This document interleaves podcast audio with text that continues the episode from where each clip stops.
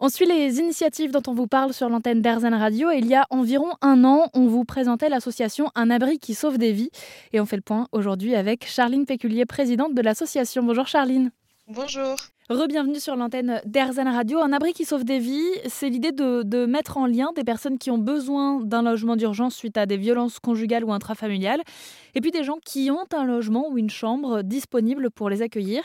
Cette association, comme beaucoup, elle vise à favoriser la solidarité. Et on a tendance à penser parfois que on vit de plus en plus dans une société qui favorise le chacun pour soi. Est-ce que cette solidarité, elle existe encore selon vous en 2023 Est-ce que vous la voyez?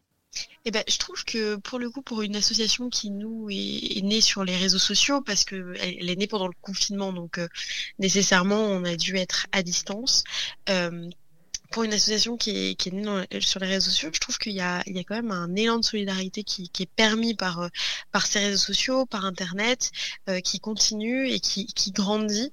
Euh, moi, j'ai en tout cas le sentiment que assez positif euh, que la solidarité existe toujours, euh, qu'elle est peut-être moins palpable, moins présente chez son voisin ou dans, dans sa propre ville, mais par contre, elle s'organise autrement. Peut-être que c'est plus, facile d'avoir une structure aujourd'hui qui va encadrer la solidarité? Eh ben oui, parce que euh, un abri sauve des vies aurait jamais pu se monter il y a 15 ans, 20 ans.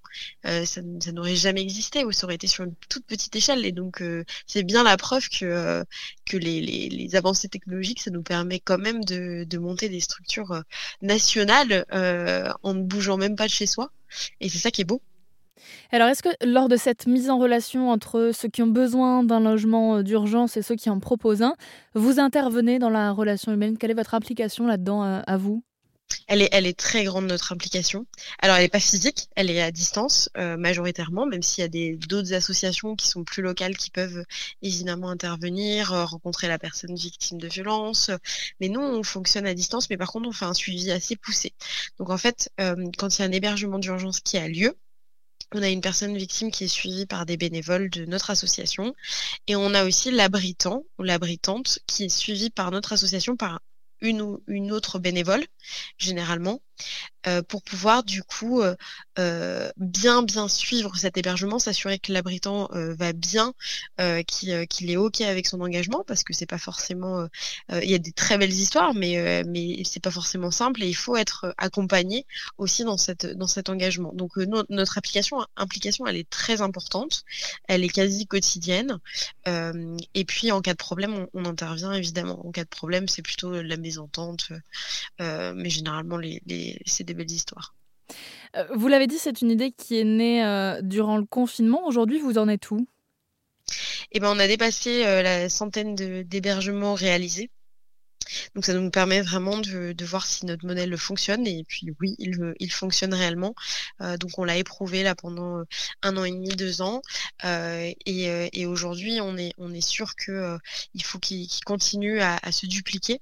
Et donc ce qu'on va faire euh, c'est créer euh, des antennes régionales. Alors c'est marrant parce qu'on est national, euh, mais on a décidé d'aller au plus près des territoires et donc créer des antennes régionales avec des équipes locales pour pouvoir se créer un, créer un réseau local de partenaires.